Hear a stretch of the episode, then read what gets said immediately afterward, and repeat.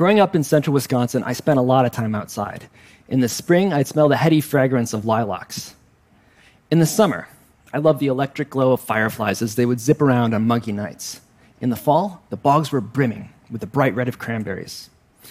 Even winter had its charms with a Christmassy bouquet emanating from pine trees. For me, nature's always been a source of wonder and inspiration.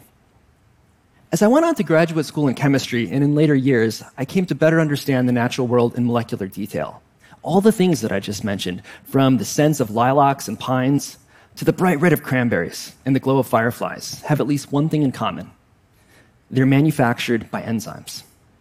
As I said, I grew up in Wisconsin, so of course I like cheese and the Green Bay Packers. But let's talk about cheese for a minute. For at least the last 7,000 years, humans have extracted a mixture of enzymes from the stomachs of cows and sheep and goats and added it to milk. This causes the milk to curdle. It's part of the cheese making process. The key enzyme in this mixture is called chymosin. I want to show you how that works. Right here, I've got two tubes, and I'm going to add chymosin to one of these. Just a second here. Now, my son, Anthony, who is eight years old, was very interested in helping me figure out a demo for the TED Talk. And so we were in the kitchen, we were slicing up pineapples, extracting enzymes from red potatoes, and doing all kinds of demos in the kitchen. And in the end, though, we thought the chymosin demo was pretty cool. And so what's happening here is the chymosin is swimming around in the milk, and it's binding to a protein there called casein.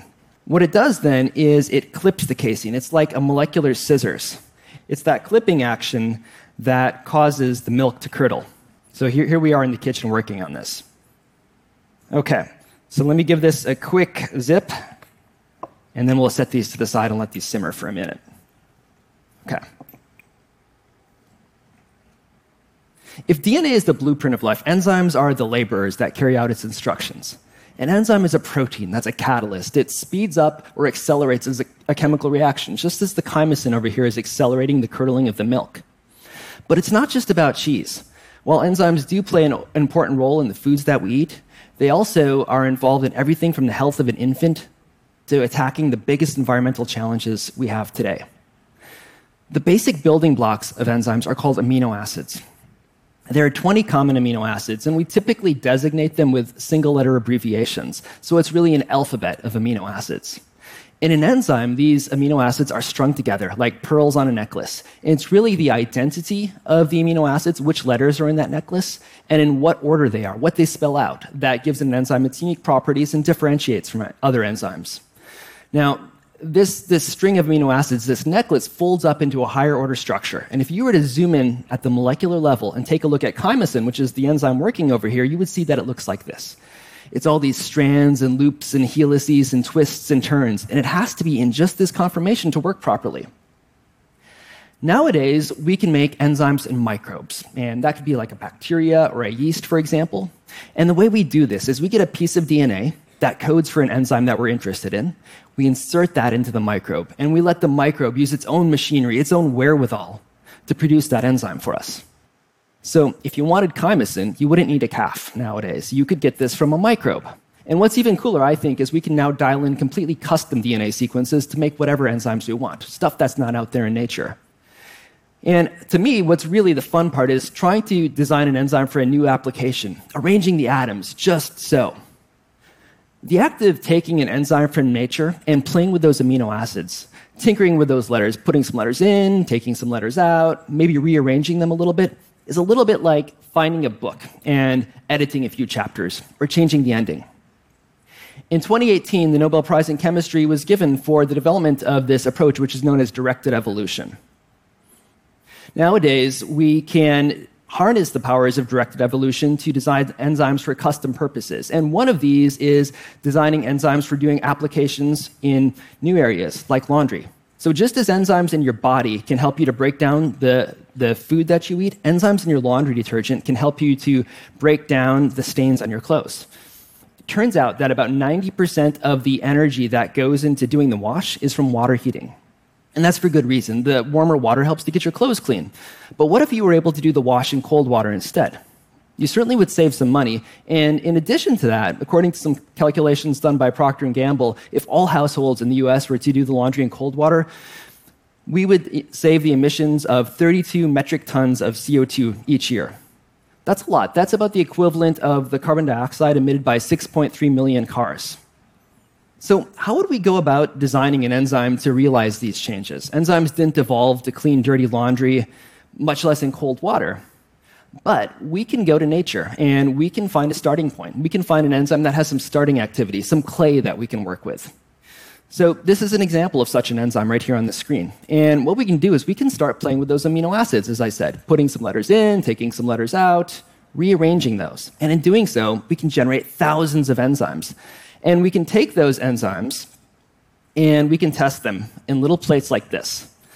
So, this plate that I'm holding in my hands contains 96 wells, and in each well is a piece of fabric with a stain on it. And we can measure how well each of these enzymes are able to remove the stains from the pieces of fabric and in, that way see how well it's working. And we can do this using robotics like you'll see in just a second on the screen. Okay, so we do this, and it turns out that some of the enzymes are sort of in the ballpark of the starting enzyme. That's nothing to write home about. Some are worse, so we get rid of those, and then some are better. Those improved ones become our version 1.0s. Those are the enzymes that we want to carry forward, and we can repeat this cycle again and again. And it's the repetition of this cycle that lets us come up with a new enzyme, something that can do what we want. And after several cycles of this, we did come up with something new. So you can go to the supermarket today and you can buy a laundry detergent that lets you do the wash in cold water because of enzymes like this here. And I want to show you how this one works too. So I've got two more tubes here, and these are both milk again. And let me show you. I've got one that I'm going to add this enzyme to, and one that I'm going to add some water to. And that's the control. So nothing should happen in that tube. And the reason you might find it curious that I'm doing this with milk, but the reason that I'm doing this is because milk is just loaded with proteins. And it's very easy to see this enzyme working in a protein solution because it's a, it's a master protein chopper. That's its job. So let me get this in here. And you know, as I said, it's, it's a master protein chopper, and what you can do is you can extrapolate what it's doing in this milk to what it would be doing in your laundry. So this is kind of a, a way to visualize what would be happening. Okay, so those both went in, and I'm going to give this a quick zip as well.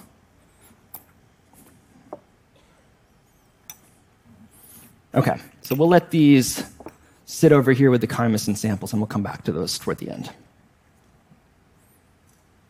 Well, what's on the horizon for enzyme design? Certainly, it'll get it faster. There are now approaches for evolving enzymes that allow researchers to go through far more samples than you could in plates like I just showed you.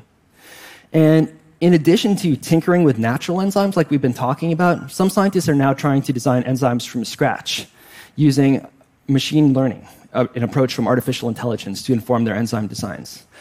Still others are adding unnatural amino acids to the mix. So we talked about the 20 natural amino acids, the common amino acids before. They're adding unnatural amino acids to make enzymes with properties unlike those that could be found in nature. So that's a pretty neat area.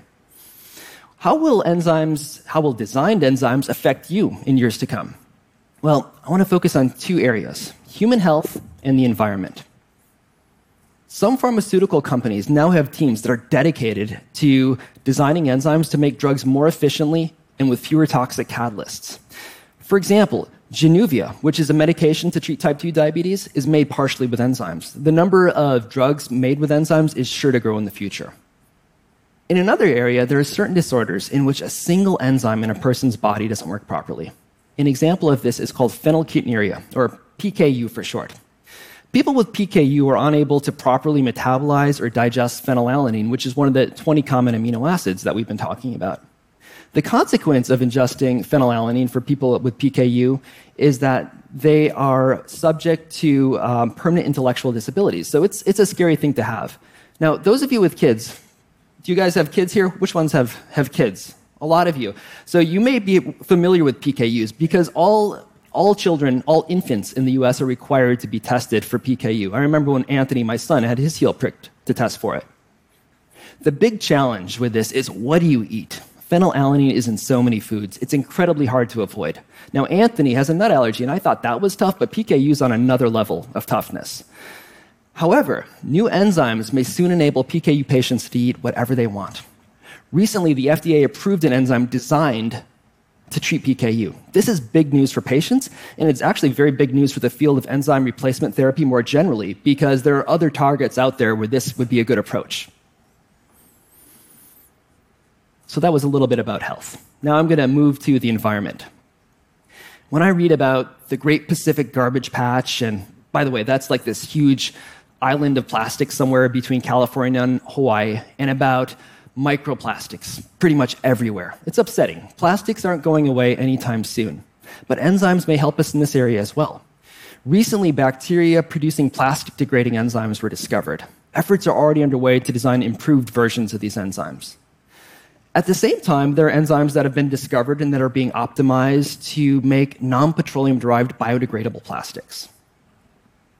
Enzymes may also offer some help in capturing greenhouse gases such as carbon dioxide, methane, and nitrous oxide. Now, there's no doubt these are major challenges, and none of them are easy. But enzymes may, our ability to harness enzymes may help us to tackle these in the future. So I think that's another area to be looking forward. So now I'm going to get back to the demo. This is, this is the fun part. So we'll start with the chymosin samples. So let me get these over here. And you can see here, this is the one that got the water. So nothing should happen to this milk. This is the one that got the chymosin. So you can see that it totally clarified up here. There's all this curdled stuff. That's cheese. We just made cheese in the last few minutes. And so this is that reaction that people have been doing for thousands and thousands of years. I'm thinking about doing this one at our, at our next Kids to Work Day demo, but they can be a tough crowd, so we'll see. And then the other one I want to look at is this one. So these are the enzymes. Well, this is the enzyme for doing your laundry. And you can see that it's different than the one that has the water added. You can see that it's, it's, kind of clarifying. And that's just what you want for an enzyme in your laundry because you want to be able to have an enzyme that can be a protein chowhound. Just chew them up because you're going to get different protein stains on your clothes, like chocolate milk or grass stains, for example. And something like this is what's going to help you get them off. And this is also going to be the thing that allows you to do the wash in cold water, reduce your carbon footprint, and save you some money. Well, we've come a long way, considering this 7,000 journey, 7,000 year journey from enzymes and cheese making to the present day in enzyme design. We're really at a, a creative crossroads, and with enzymes, can edit what nature wrote or write our own stories with amino acids. So, next time you're outdoors on a muggy night and you see a firefly, I hope you think of enzymes. They're doing amazing things for us today. And by design, they could be doing even more amazing things tomorrow. Thank you.